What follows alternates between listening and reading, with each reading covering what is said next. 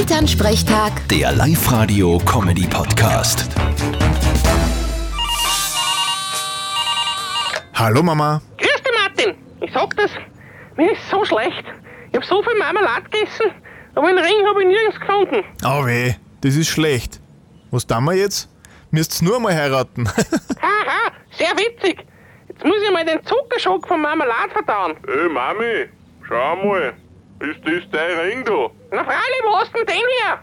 Den hab ich die Tag neben der Oberschling gesehen und sicherheitshalber eingesteckt. Ja, wieso hast du nichts gesagt? Naja, ich hab halt vergessen. Jetzt ist er mein Hosensack gerade runtergekommen. Ma, du, hey. Ah, Na, wenigstens ist er wieder da. ja, super. Und ich hab das ganze Marmelade umsonst gemacht und gegessen. Sieh's positiv. Dafür kann's nicht anrennen. Vierte Mama. Ja, du, ah, ah vierte Martin.